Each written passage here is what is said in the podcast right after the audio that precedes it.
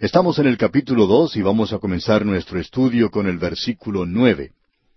Juan está hablando aquí en cuanto al hecho de que hoy nosotros estamos andando en tinieblas porque aborrecemos a nuestro hermano. Eso indica que es imposible para usted, como hijo de Dios, andar en la luz y a la vez aborrecer a su hermano. Amigo oyente, si usted hace eso, quiere decir que hay algo que está completamente mal en cuanto a la confesión de su fe. Eso no quiere decir que no haya algunas personas cuyos hábitos y formas de actuar sean censurables para usted, y hay algunas personas que no les interesa estar junto a otros creyentes que tienen ciertos hábitos, los cuales usted no aprueba, y eso se puede comprender bien. Pero el aborrecerlos, eso es algo que revela que usted está en realidad en las tinieblas. Permítanos observar esto nuevamente.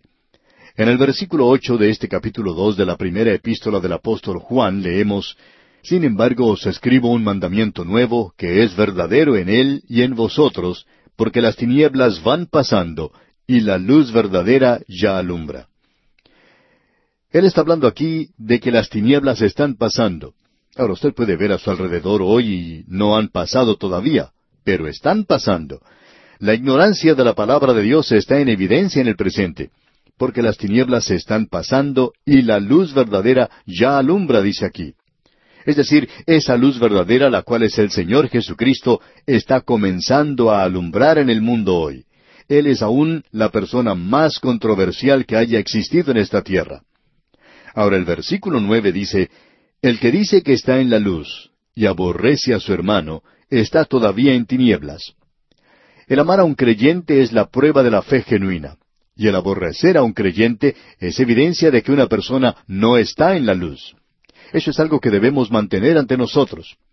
Debemos reconocer que esa es la oscuridad natural en la cual nacen todos los hombres. De esto habla el apóstol Pablo cuando dijo allá en su epístola a los Efesios, capítulo cuatro, versículo dieciocho, teniendo el entendimiento entenebrecido, ajenos de la vida de Dios por la ignorancia que en ellos hay, por la dureza de su corazón. Esa es la condición natural de la humanidad. Pero nuestra condenación no es debido a lo que somos por naturaleza. El apóstol Juan dice en el capítulo tres, versículo diecinueve de su Evangelio, Y esta es la condenación, que la luz vino al mundo, y los hombres amaron más las tinieblas que la luz, porque sus obras eran malas. Esto es algo muy importante de notar y esperamos que usted no lo deje pasar por alto. Usted no es responsable porque sea un pecador por naturaleza, sino que es responsable si rechaza al Salvador. Usted no es responsable porque nació en las tinieblas, porque su entendimiento está en tinieblas, sino que usted es responsable si rechaza la luz que viene hasta usted a través de la palabra de Dios. Ahora esta es una luz que expulsará todas las tinieblas si usted anda en ella.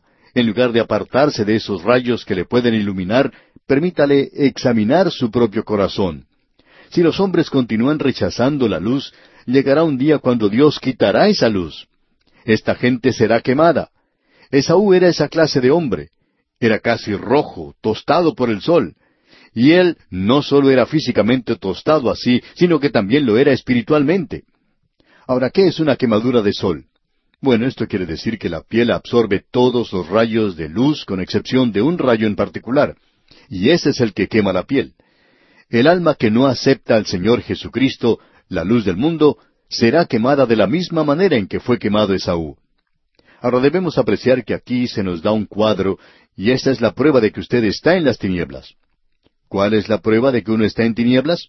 Bueno, parte de la respuesta la encontramos aquí en el versículo once de este capítulo dos de la primera epístola del apóstol Juan, donde leemos Pero el que aborrece a su hermano está en tinieblas, y anda en tinieblas, y no sabe a dónde va, porque las tinieblas le han cegado los ojos. El Señor Jesucristo dice, Yo soy la luz del mundo. El que me sigue no andará en tinieblas, sino que tendrá la luz de la vida. ¿Ha confiado verdaderamente usted en Él? ¿Es Él su luz? ¿Es Él su vida en el presente? ¿Es Él quien le está guiando a usted para que no aborrezca a su hermano? Quizá a usted no le guste la manera o la forma de actuar de ese hermano. Quizá le desagrade alguna de sus expresiones. Hay algunas personas cuyas personalidades chocan con las de otros. Y no hay nada que uno pueda hacer en cuanto a eso. Pero eso no quiere decir que usted tenga que aborrecerle. Posiblemente usted haya conocido a personas así, cuyos hábitos son totalmente contrarios a los suyos, pero eso no quiere decir que usted tenga que aborrecerles. Quizá esta sea una clase de persona que le gusta cantar, por ejemplo, después que todos los vecinos se han ido a dormir. Hay personas que tienen malos hábitos, como estos o peores. Y aunque uno se acerque a ellos y les diga que no aprecia en realidad el hecho de que haga toda esa bulla, o que grite o cante después de que uno esté en la cama durmiendo, aún así no deja esos hábitos. Eso no quiere decir que tenga que odiarlos, que tenga que aborrecerlos, porque esa persona es un hijo de Dios, y Dios puede usarla en gran manera. No sabemos en realidad por qué algunos creyentes, cuando descubren que no gustan de otros creyentes, piensan que la única alternativa que tienen es la de aborrecerles. No es necesario hacer eso.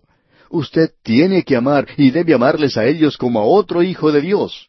Alguien lo ha expresado de la siguiente manera. Oí la voz de Jesús decir, Yo soy la luz de este mundo en tinieblas. Mírame, tu mañana se levantará y todos tus días serán resplandecientes miré al Señor Jesús y encontré en Él mi estrella, mi sol, y en esa luz andaré hasta que se acaben mis días. Esa es una declaración tremenda. Ahora el versículo once de este capítulo dos de la primera epístola del apóstol Juan dice, Pero el que aborrece a su hermano está en tinieblas y anda en tinieblas, y no sabe a dónde va porque las tinieblas le han cegado los ojos. Esta es una prueba de si uno es o no es hijo de Dios. El aborrecer a su hermano es morar en las tinieblas. En cambio, el amar a su hermano es morar en la luz. La vida cristiana es en realidad un triángulo. Y es un triángulo de la siguiente manera. Usted puede dibujar una línea recta en la parte inferior de una página, horizontalmente con el pie de la página. Luego, en la parte superior de la página puede escribir Dios es luz, amor y vida. Luego puede dibujar una línea que parta de esa línea que hicimos al pie de la página hasta la palabra Dios. Y de allí otra hacia abajo. En ese punto puede colocar su nombre. Amigo oyente, Dios está en la parte superior, y la luz de Dios se extiende hasta su corazón y su vida. Y luego el amor de Dios también desciende, pero su amor por Él sube, y usted le ama porque Él nos amó primero. Ahora, en el otro punto de la línea de la base, usted puede dibujar otra línea hasta Dios, una línea recta. Pues bien, la luz ha descendido. El amor también ha descendido a otro creyente, porque en el otro punto de este triángulo tenemos a otro creyente. Si usted está andando en la luz aquí en la tierra, amigo oyente, eso indica también que usted está amando a su hermano. Usted no puede decir que ama a Dios y aborrece a su hermano. Eso es algo absolutamente imposible, como Juan nos presentará de una manera muy clara más adelante. Ya vamos a regresar a esto después. Pero ahora parece que tenemos más o menos un desvío del tema que él ha estado siguiendo, y él comienza ahora a hablar en cuanto a tres clases diferentes de creyentes. Él menciona tres grados diferentes de creyentes. En el versículo doce de este capítulo dos de su primera epístola, dice Juan, os escribo a vosotros, hijitos, porque vuestros pecados os han sido perdonados por su nombre. La palabra para hijitos en el original es tecnion, y quiere decir un infante recién nacido. Aquellos pequeñitos que han nacido de nuevo.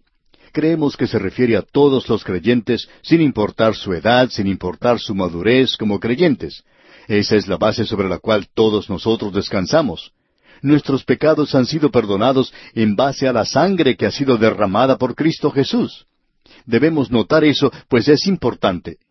Y en este versículo 12 leemos, Os escribo a vosotros, hijitos, porque vuestros pecados os han sido perdonados por su nombre. Hay algunas personas que permanecen como hijitos y nunca salen de esa área, nunca se desarrollan, nunca crecen. Y ahora pasamos a otro grupo y lo encontramos mencionado aquí en el versículo 13. Note usted, dice, Os escribo a vosotros, padres, porque conocéis al que es desde el principio. Os escribo a vosotros, jóvenes, porque habéis vencido al maligno. Os escribo a vosotros, hijitos, porque habéis conocido al Padre. Los padres son aquellos santos que han conocido al Señor Jesús por muchos años, y ellos han crecido, han madurado. Estos son santos maduros que andan con Dios por muchos años. Nuestra opinión personal es que David escribió el Salmo 23 después que él era ya una persona anciana. Él nunca podía haber escrito ese salmo siendo joven, cuando era un pastor de ovejas, porque este es un salmo que sale de una experiencia y de una vida que puede apoyarlo.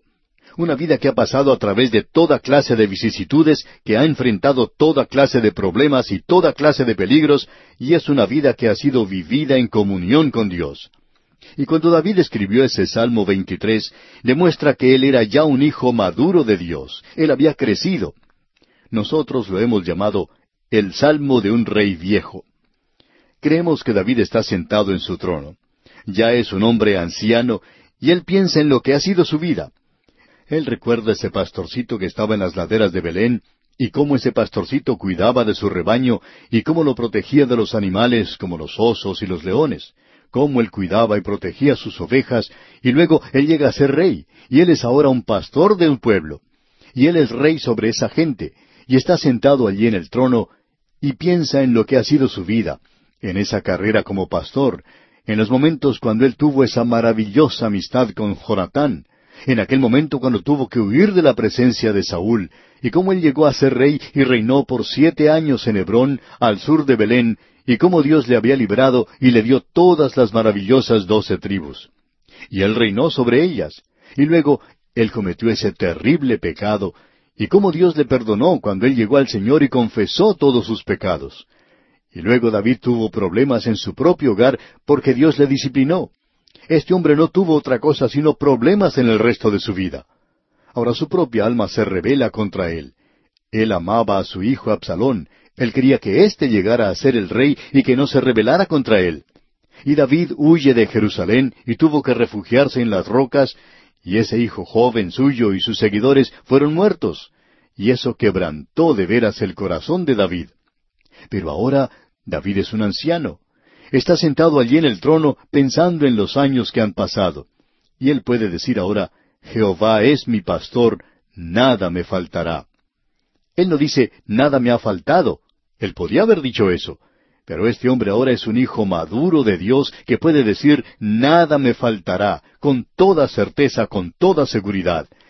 Y luego él presenta esas experiencias que ha tenido, cómo fue guiado, llevado por los verdes pastos, cómo había estado cerca de esas aguas tranquilas y cómo Dios le cuidó.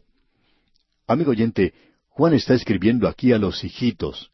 Ah, pero él también está escribiendo a los padres, a esos santos maduros de Dios, y hay muchos de ellos hoy, y siempre le damos gracias a Dios por ellos. Volvamos a leer otra vez lo que dice este versículo trece, porque hay otras cosas que debemos destacar. El versículo trece de este capítulo dos de la primera epístola del apóstol Juan dice, Os escribo a vosotros, padres, porque conocéis al que es desde el principio. Os escribo a vosotros, jóvenes, porque habéis vencido al maligno. Os escribo a vosotros, hijitos, porque habéis conocido al Padre. Los jóvenes no son tan maduros como los padres, es decir, que ellos no han tenido la experiencia que los padres han tenido pero ellos han aprendido el secreto de haber triunfado sobre el enemigo por medio de la sangre de Cristo. Ellos han aprendido a cómo vivir por Dios, y son fuertes, pero aún son jóvenes. Ellos han vencido al maligno. No diga, amigo oyente, que un joven no puede vivir por Dios hoy. Y luego Juan continuó diciendo, Os escribo a vosotros, hijitos, porque habéis conocido al Padre. Estos son pequeños inmaduros. Estos son aquellos que son hijos de Dios, pero esto es todo lo que saben. Pensamos que algunos de ellos piensan que eso es todo lo que se necesita saber. Pero ¿cuántos hijos de Dios hay hoy que son inmaduros, que son pequeñitos? En algunas iglesias uno pensaría que es como en un jardín de infantes. Hay tantos niños pequeños en la fe alrededor de uno. Físicamente han crecido. Algunos hasta tienen blancas las sienes, pero todavía son pequeñitos porque nunca han crecido espiritualmente, nunca se han desarrollado, nunca han madurado. Han aceptado a Cristo, sí, y nosotros no queremos decir que esos no son hijos de Dios. Ahora el versículo catorce dice, Os he escrito a vosotros, padres, porque habéis conocido al que es desde el principio. Os he escrito a vosotros, jóvenes, porque sois fuertes, y la palabra de Dios permanece en vosotros, y habéis vencido al maligno. Los padres han alcanzado una madurez espiritual a través de un largo período de tiempo. Ellos conocían al Señor Jesucristo desde el momento en que estuvo aquí en la tierra, desde el principio. Y luego Él le dice a los jóvenes, Os he escrito a vosotros, jóvenes, porque sois fuertes, y la palabra de Dios permanece en vosotros, y habéis vencido al maligno. Amigo oyente, los jóvenes son fuertes porque ellos conocen la palabra de Dios, y esta es la única forma en que uno puede llegar a ser fuerte. Quizá usted puede ir a un gimnasio y hacer algunos ejercicios que puedan desarrollar algunos músculos, pero usted nunca llegará a ser fuerte en el Señor sino hasta cuando usted entre a estudiar, a sumergirse profundamente en la palabra de Dios. No hay ninguna otra cosa sino la palabra de Dios que pueda hacerle fuerte. Necesitamos ser ejercitados por la palabra de Dios. Ahora estos jóvenes pueden manejar la espada del Espíritu, porque esa es la única forma en que uno puede vencer al maligno. ¿Y cuál es esa espada del Espíritu? Bueno, el apóstol Pablo dice, la espada del Espíritu es la palabra de Dios. Y mientras uno no sea capaz de manejar la palabra de Dios, uno nunca llegará a ser fuerte en el Señor. Entonces, no nos sorprende ver que tantos tropiezan y caen, y todo eso a causa de esto. Luego Juan regresa al tema en cuanto al amor por el creyente. Este amor no es algo artificial, no es algo que debe derramarse por todas partes. Hay ciertas cosas que no deben amarse. Así es que nos dice en los versículos quince y dieciséis de este capítulo dos de su primera epístola, No améis al mundo ni las cosas que están en el mundo. Si alguno ama al mundo, el amor del Padre no está en él. Porque todo lo que hay en el mundo, los deseos de la carne, los deseos de los ojos y la vanagloria de la vida, no proviene del Padre, sino del mundo. La palabra para mundo aquí es cosmos, y se refiere al sistema mundial civilizado. Es lo que hoy llamamos nuestra cultura contemporánea, nuestro gobierno, nuestra sociedad, la forma en que vivimos. Eso es lo que necesitamos aborrecer en el presente. Es aquello que está organizado en el mundo contra Dios.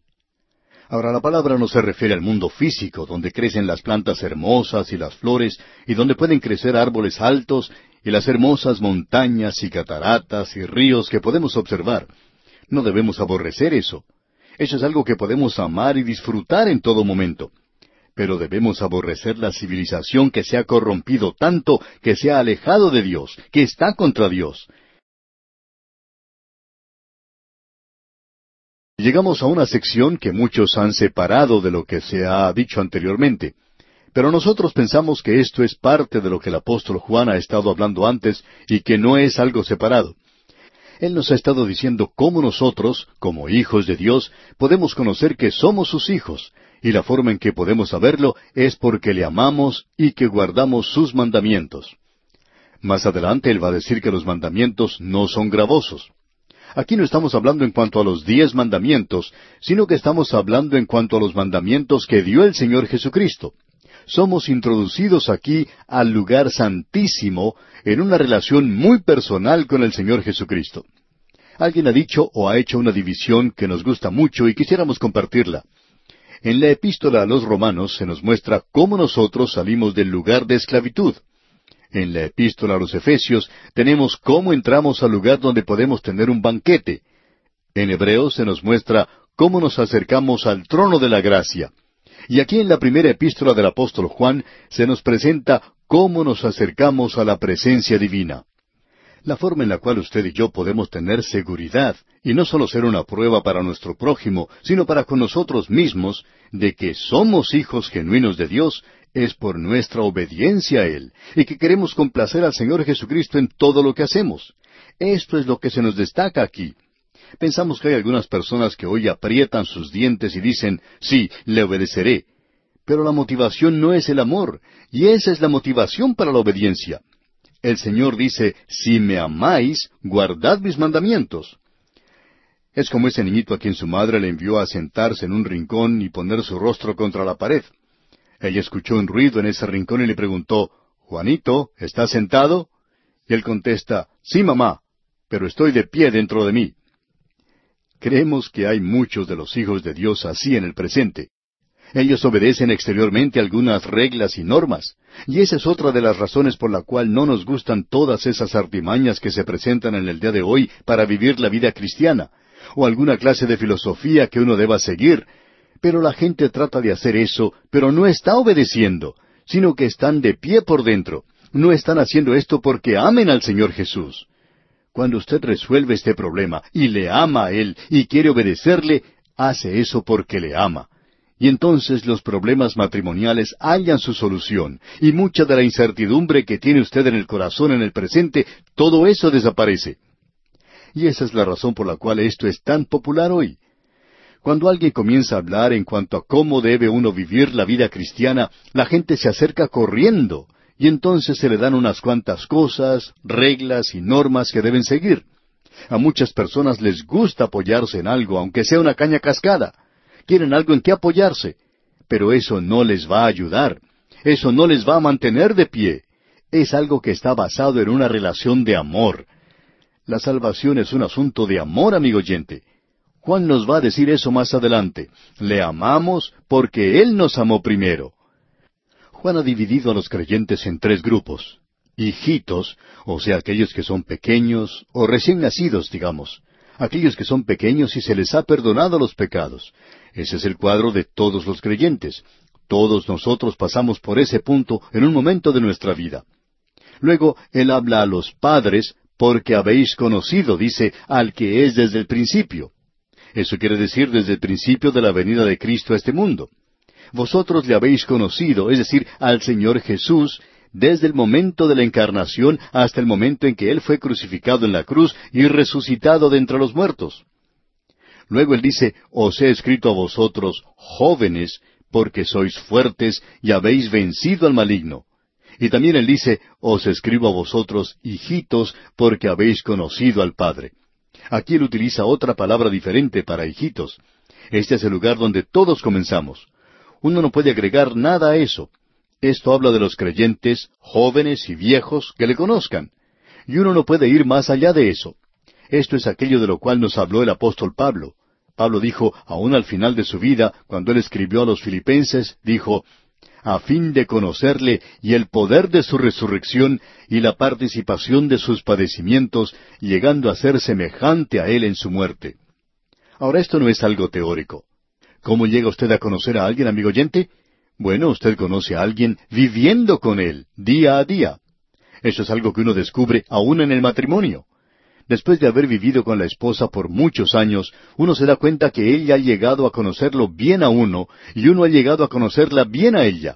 Uno comparte muchas cosas y eso permite conocerse muy bien, por cierto. Luego de pasar los años, uno puede recordar los momentos antes de casarse hasta el mismo presente. Y así llegan a conocerse bien el uno al otro. Ahora, ¿cómo va uno a conocer al Señor Jesucristo? La única manera de hacerlo, amigo oyente, es por medio de la palabra. Hay muchas personas que piensan que si ellos van a un estudio bíblico una vez por semana o estudian algún cursillo, que de alguna forma u otra llegan a ser super santos.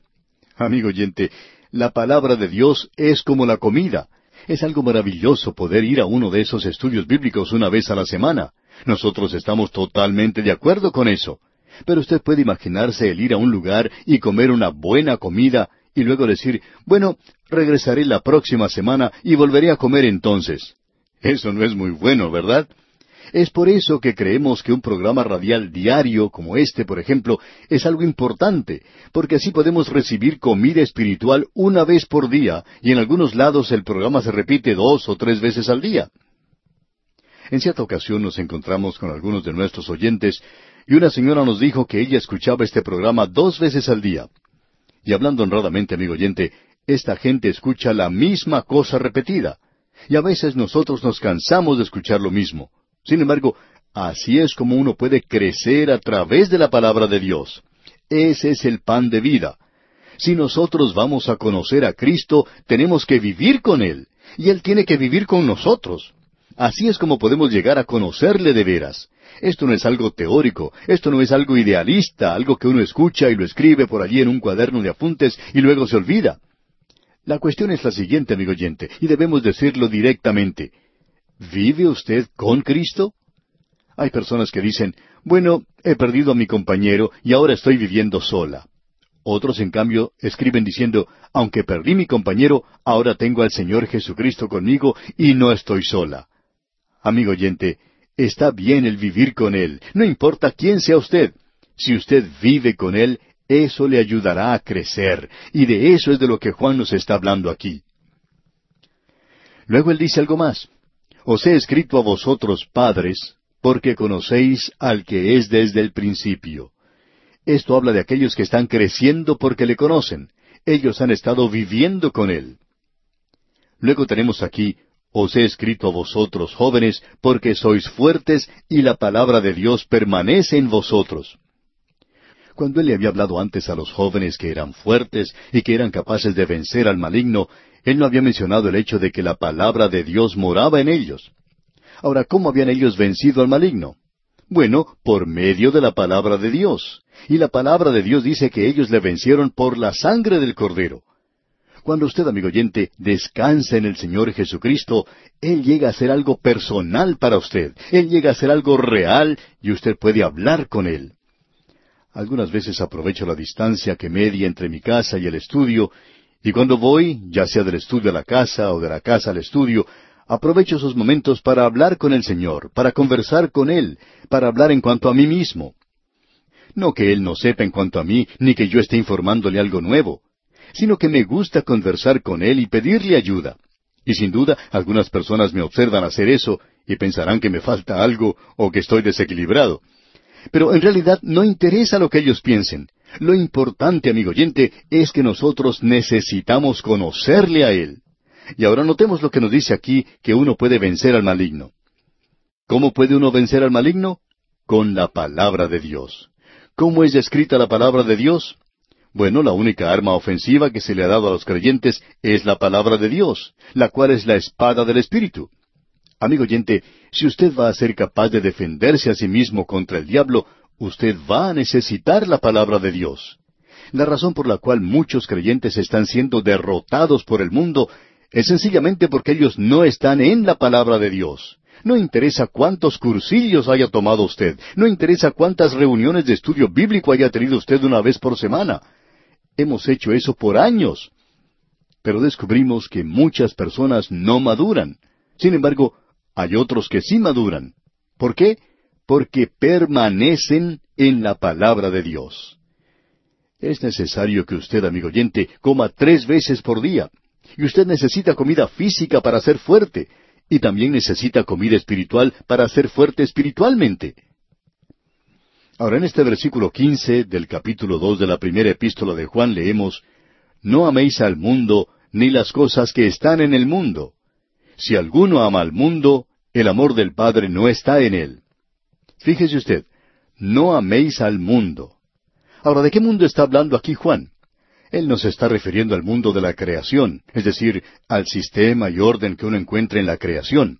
Las flores florecen en la primavera, los árboles producen hojas, y en el otoño comienzan a cambiar a toda clase de colores, amarillo y dorado y rojo, luego caen y llega el invierno. Pero este no es el mundo que no debemos amar, no es a este mundo que se está refiriendo Juan aquí. Debemos amar este mundo que Dios ha creado. Es la creación de Dios y nosotros debemos hacer eso. Alguien ha expresado esto de la siguiente manera. El cielo arriba es un azul suave, la tierra abajo es un verde dulce, algo vive en cada color, ojos sin Cristo nunca han visto, las aves deleitan con su trinar, las flores con una belleza profunda brillan, y ya que sé como sé ahora, yo soy suyo y Él es mío. ¿No le parece esto algo hermoso, amigo oyente? Porque Él es el Creador, nosotros somos y podemos amar su creación. Así es que Juan no se está refiriendo a eso. También debemos mencionar otra cosa a la cual Él no se está refiriendo. Él no está hablando aquí en cuanto a la humanidad porque se nos dice que de tal manera amó Dios al mundo. ¿Cuál mundo? ¿El mundo de qué? El mundo de gente, el mundo de seres humanos, porque Él amó al mundo, Él entregó a su Hijo unigénito. ¿Qué es lo que Juan quiere decir con esto entonces? Bueno, Él está hablando aquí en cuanto a este sistema mundial en el cual usted y yo vivimos. Amigo oyente, debe creernos que hay un sistema mundial y es satánico. El apóstol Juan lo menciona en su Evangelio en el capítulo catorce, versículo treinta, donde dice, No hablaré ya mucho con vosotros, porque viene el príncipe de este mundo, y él nada tiene en mí. El príncipe de este mundo. ¿De qué mundo? de este sistema mundial, de esta civilización de la cual usted y yo formamos parte, amigo oyente, con todos sus gobiernos, pertenecen a Satanás, los sistemas de este mundo. Usted recuerda que Él le ofreció al Señor Jesucristo los reinos de este mundo. No creemos que le haya dejado ninguna nación de lado cuando le hizo esa oferta. Todo le pertenece a Él. Nosotros no debemos, pues, amar a ese mundo. Y él lo menciona otra vez en el capítulo 16, versículo 11, donde dice, y de juicio por cuanto el príncipe de este mundo ha sido ya juzgado. Nuevamente debemos decir que el sistema que está en el mundo hoy es satánico. En la epístola a los Efesios se nos habla de la fundación del mundo en el versículo cuatro del capítulo uno. Y él está hablando aquí de la creación material, pero cuando uno pasa al capítulo dos de esa epístola a los Efesios, en el versículo dos dice, en los cuales anduvisteis en otro tiempo, siguiendo la corriente de este mundo. Ahora, ¿cuál es la corriente de este mundo?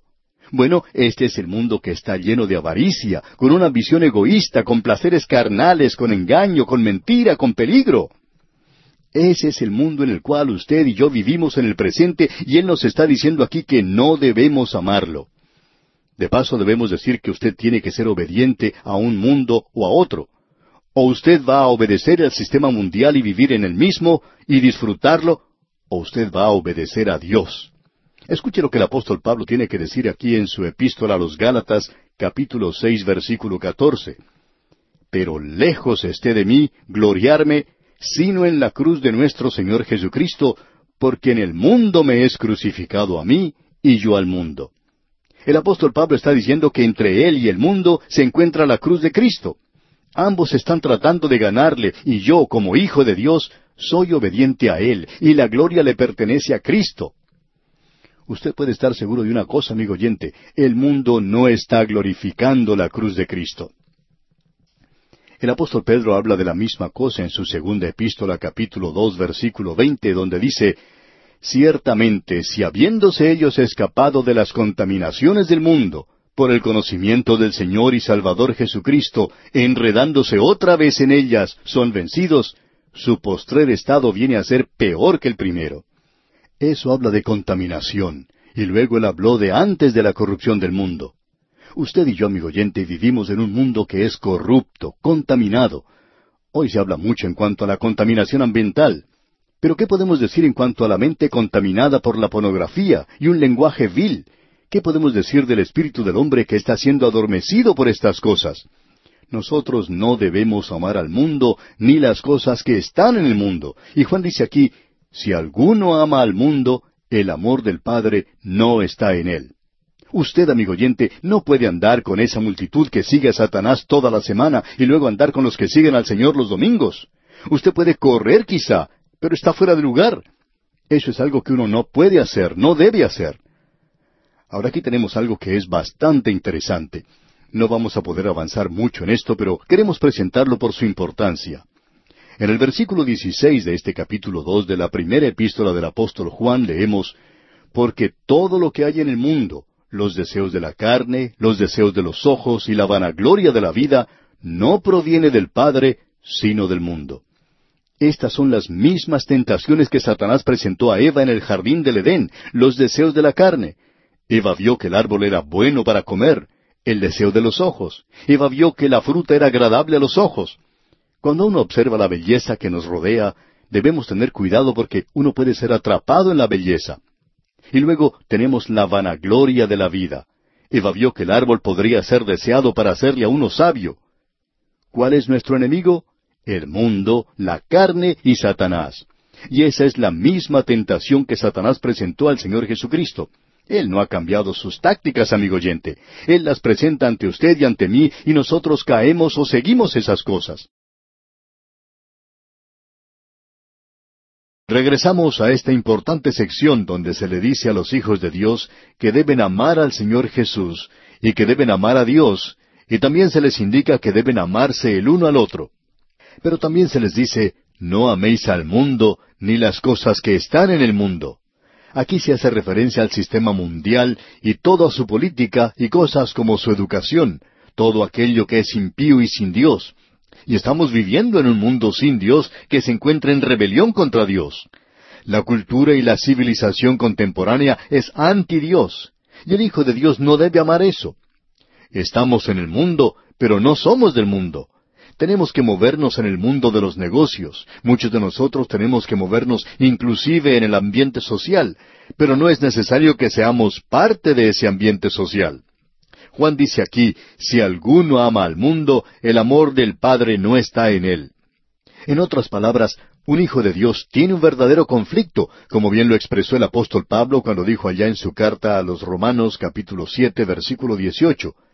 Yo sé que en mí, esto es, en mi carne, no mora el bien, porque el querer el bien está en mí, pero no el hacerlo. Él descubrió que no tenía poder en esa nueva naturaleza. Y él dice, lo que yo quiero hacer, lo que la nueva naturaleza quiere hacer, a eso se opone la vieja naturaleza. Y esa vieja naturaleza se aparta y no quiere hacerlo. Así es que se lleva a cabo un verdadero conflicto en el corazón del creyente mientras se encuentra en el mundo con esa vieja naturaleza. Porque esa vieja naturaleza está ajustada a este mundo en el cual vivimos, encaja a manera de engranaje en el programa de este mundo. Ahora, en el versículo 16 de este capítulo 2 de la primera epístola del apóstol Juan leemos, Porque todo lo que hay en el mundo, los deseos de la carne, los deseos de los ojos y la vanagloria de la vida, no proviene del Padre, sino del mundo. Note usted, porque todo lo que hay en el mundo. Y hay tres cosas que podemos destacar en el mundo. Los deseos de la carne. Hay tantas cosas que atraen a la carne y es la misma tentación que Satanás trajo ante Eva, que el árbol era bueno para comer. Y si usted tiene hambre, este era un buen lugar para comer. Y una de las cosas que se condenan en las Escrituras, por supuesto, es la glotonería y los otros pecados de la carne en el día de hoy se ha presentado demasiado énfasis en el sexo, en la iglesia y fuera de la iglesia. Todo esto es de la carne y es algo que creemos es muy obvio en el presente. Es interesante notar que esta es la misma clase de tentación que Satanás presentó al Señor Jesús. Él le dijo al Señor Jesucristo, Tú has estado en ayuno por cuarenta días. Tú tienes hambre porque tú eres hombre lo mismo que eres Dios. Y luego le dice, ¿por qué no cambias estas piedras en pan? Ahora el Señor podría haberlo hecho. La diferencia entre el Señor Jesucristo y nosotros es que si nosotros pudiéramos cambiar piedras en pan, sospechamos que estaríamos haciendo eso. Pero el Señor Jesús no lo hizo porque Él estaba siendo probado de la misma manera en que usted y yo somos probados. Los deseos de la carne. Y no es que no estemos siendo probados, porque sí lo estamos. Y no hay ningún pecado en ser probados. No hay nada de malo en desear algo al mirar una vidriera y ver alguna comida deliciosa y decir, ¿cómo me gustaría comer todo eso? Pero lo malo está en que uno se convierte en un glotón siempre deseando y tomando esa clase de cosas. Lo mismo se puede aplicar al sexo. Puede aplicarse a cualquier área de la carne. El satisfacer los deseos de la carne. Y luego Juan dice aquí, los deseos de los ojos. Eva vio que ese árbol era bueno para mirar, Satanás le mostró al Señor Jesucristo todos los reinos de este mundo. Amigo oyente, eso era algo muy atractivo. En el día de hoy existe una filosofía impía sin Dios que está tratando de tener control del mundo, y llegará un día cuando el anticristo se levantará. Ya vamos a hablar de esto en este capítulo en particular. Los próximos versículos estarán hablando en cuanto al anticristo. Él viene a gobernar este mundo por Satanás. El mundo en el cual vivimos es un mundo muy atractivo con lo que despliega ante nuestros ojos, con todo su esplendor y elegancia, con toda su gloria humana y todo lo que va vinculado con él. Y luego Juan continúa diciendo, la vanagloria de la vida. Ahora, ¿qué es la vanagloria de la vida?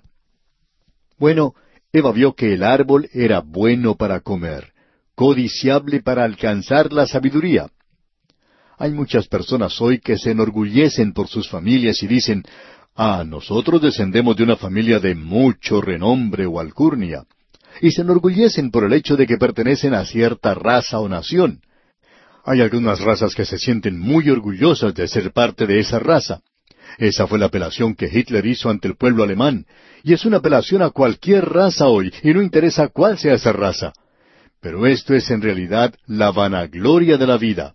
Eso es aquello que nos hace sentir superiores a otra persona, y también se encuentra en la religión.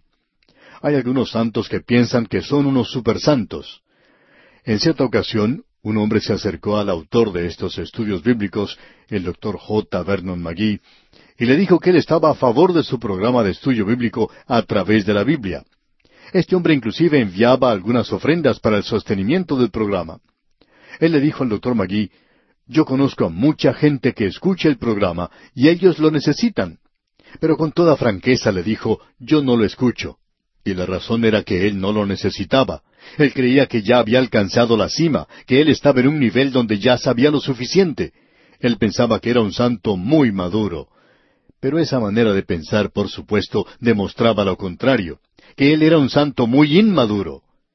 Eva vio que el árbol era árbol codiciable para alcanzar la sabiduría.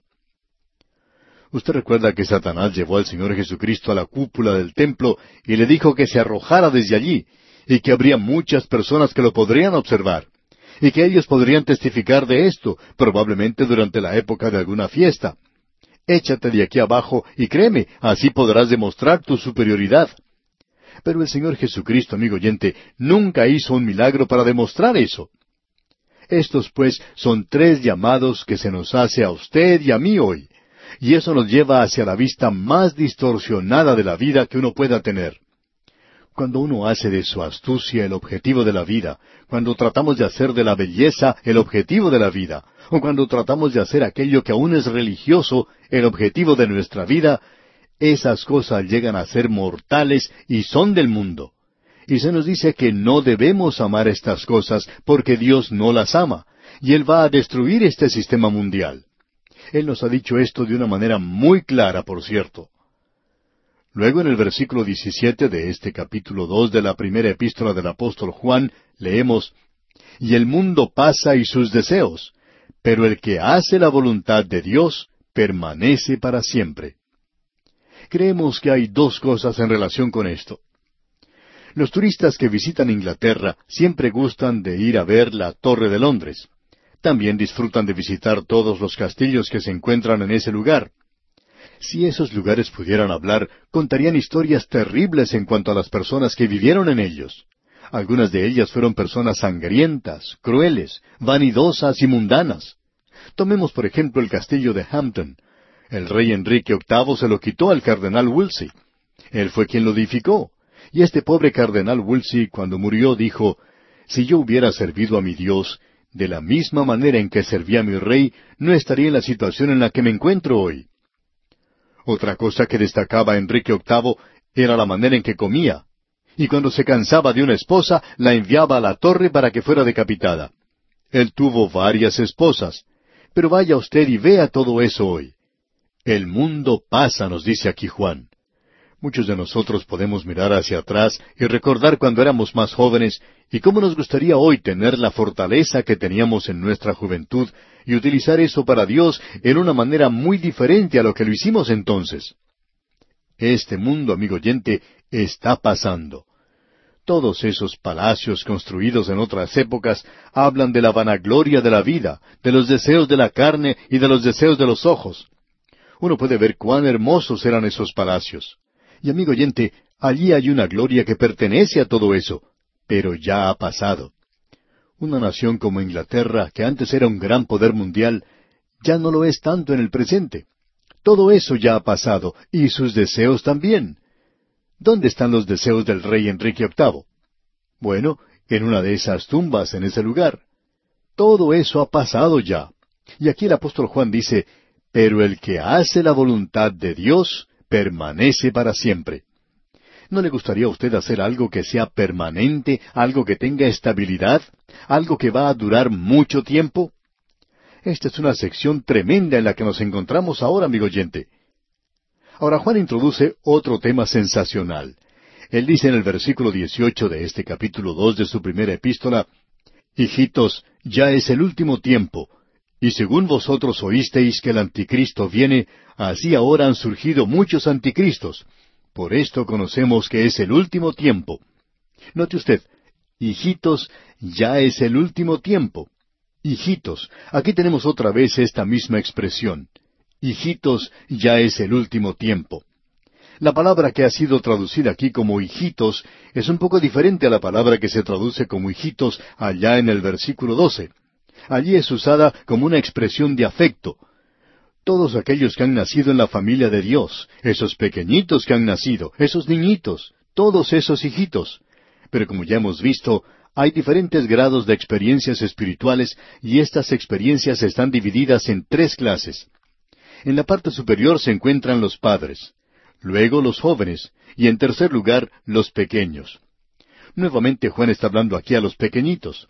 Estos son los más pequeños de la familia. No han crecido todavía. Están pasando a través de este mundo y existe la posibilidad de que ellos estén tropezando con una de estas cosas que causan tropiezo para los creyentes. Y Juan dice ahora, Hijitos, ya es el último tiempo. Amigo oyente, usted y yo estamos viviendo en los últimos días en esta tierra. Ya ha durado bastante este último tiempo. Esta es una época cuando Él está llamando a un pueblo para su nombre. Y usted puede decir que en cualquier momento de este período es el tiempo aceptable. Si oyereis hoy su voz, dice la palabra de Dios, si oyereis hoy su voz. ¿Por qué esa urgencia en cuanto a la salvación? Porque quizá no haya un mañana. Quizá ya no estemos en la radio en el día de mañana. Quizá ya nosotros no estemos aquí. De modo que es importante el presentar la palabra de Dios hoy. Es importante que usted escuche la palabra de Dios hoy, ahora mismo. Ahora esto presenta aquí al anticristo. Escuche usted lo que dice el versículo 18 una vez más. Hijitos, ya es el último tiempo, y según vosotros oísteis que el anticristo viene, así ahora han surgido muchos anticristos, por esto conocemos que es el último tiempo. Ahora muchos anticristos han surgido ya, pero aún viene el anticristo. Ahora, ¿qué es lo que quiere decir anticristo? Creemos que esta palabra ha sido muy mal entendida y como resultado la persona que viene también ha sido mal entendida. Vamos a adelantarnos aquí por unos momentos y observar esto. La palabra anticristo está formada por dos palabras, la preposición anti y luego la palabra Cristo. Es importante ver que anti tiene dos significados. Puede significar contra. Creemos nosotros que anti significa contra. Yo puedo estar anti algo. Bueno, eso quiere decir que estoy contra algo. Pero también anti puede significar en lugar de. Por tanto, esto puede ser un sustituto. Puede ser un sustituto muy bueno o puede ser un subterfugio por algo. Y esto indica en lugar de una imitación de, indica en lugar de. Así es que nos hacemos la pregunta, ¿es el anticristo un Cristo falso o es un enemigo de Cristo? ¿Dónde está el anticristo en este momento? Bueno, hay varias referencias a esto y solo podemos tratar con esta aquí en la primera epístola del apóstol Juan hoy. Consideraremos otras más adelante en nuestro programa. Ya veremos lo que nos dice, por ejemplo, el versículo 22. Pero aquí veamos nuevamente lo que dice este versículo 18. Hijitos, ya es el último tiempo, y según vosotros oísteis que el anticristo viene, así ahora han surgido muchos anticristos, por esto conocemos que es el último tiempo. Ahora la única conclusión a la cual podemos arribar de esta declaración es que habrá un anticristo, pero Juan está diciendo que ya en su día había muchos anticristos. ¿Qué es lo que identificaba a un anticristo? Bueno, es alguien que niega la deidad de Cristo, y esa es la definición primaria o primordial del anticristo. Eso es lo que encontramos aquí en la primera epístola del apóstol Juan. Vamos a tomar esto cuando lleguemos al versículo 22. Creemos que podemos adelantarnos un poco y decir que este es el énfasis que se le da aquí, porque usted recordará que el Señor Jesucristo dijo, Vendrán muchos en mi nombre diciendo, Yo soy el Cristo anticristo, en lugar de Cristo, pretendiendo ser el Cristo. Nuestra opinión personal es que habrá dos personas al final de las edades que cumplirán ambas partes mencionadas aquí. Habrá entonces, y las escrituras lo presentan de esta forma allá en el capítulo 13 de Apocalipsis, y estamos adelantándonos ahora, pero allí tenemos a una bestia, una bestia que sale del mar, y Satanás es aquel que le llama. Ese es el gobernador político, y él está, por cierto, contra Cristo. Luego existe una segunda bestia que sale de la tierra y que aparece como un cordero, pero que es un lobo con piel de cordero. Él pretende ser Cristo, quien es el Cordero de Dios que quita el pecado del mundo. Este será un líder religioso. Tenemos al líder político que sale del mar, que viene de un mundo gentil, del antiguo imperio romano. Y también al líder religioso que saldrá de la nación de Israel. Ellos no le aceptarían como su Mesías, a no ser que procediera de la nación de Israel. Así es que aquí en realidad tenemos a dos que satisfarán este término de anticristo. Y estos vienen al fin del tiempo, y ambos serán llamados anticristo. Uno contra Cristo, el otro en lugar de Cristo. Nos hemos adelantado un poco y cuando lleguemos a estos pasajes los vamos a desarrollar más. Vamos a ampliar esto un poco más. Pero ahora vamos a seguir lo que se nos dice aquí y vamos a leer lo que nos dice el versículo 19 de este capítulo 2 de la primera epístola del apóstol Juan. Dice, salieron de nosotros, pero no eran de nosotros, porque si hubiesen sido de nosotros, habrían permanecido con nosotros pero salieron para que se manifestase que no todos son de nosotros. El apóstol Juan está diciendo aquí que la forma en que uno puede identificar a un hijo de Dios es el hecho de que eventualmente esa persona demostrará sus verdaderas intenciones y dejará la asamblea de los creyentes. Él se apartará de ese cuerpo de creyentes y regresará al lugar de donde salió. Usted recuerda la parábola que Pedro nos presenta ya en su segunda epístola en cuanto a la puerca pródiga. No solo el hijo fue la posilga, sino que esa cerdita, según Pedro, se lavó. Él dice, la puerca lavada. Esa cerdita que salió de su posilga y fue a la casa del padre. Se volvió muy religiosa, fue lavada y se le puso una cinta alrededor del cuello. Los dientes fueron cepillados y quedaron muy blancos. Pero a ella no le gustaba la casa del padre porque era una cerda. Y esa pequeña cerda dijo un día, me levantaré e iré a casa de mi padre. Eso se encontraba en su propia posilga, allá en el lodo. Y esa cerdita entonces regresó a su casa y vio a su papá, y con un chillido de placer saltó y regresó a ese cieno al lado de su padre. ¿Por qué? Porque era una cerda. Dice aquí Juan en el versículo 19, salieron de nosotros, pero no eran de nosotros. Esta es una declaración bastante cruel y dura, por cierto, pero es una declaración cierta y verdadera. Hay muchos que profesan ser creyentes, pero en realidad no lo son.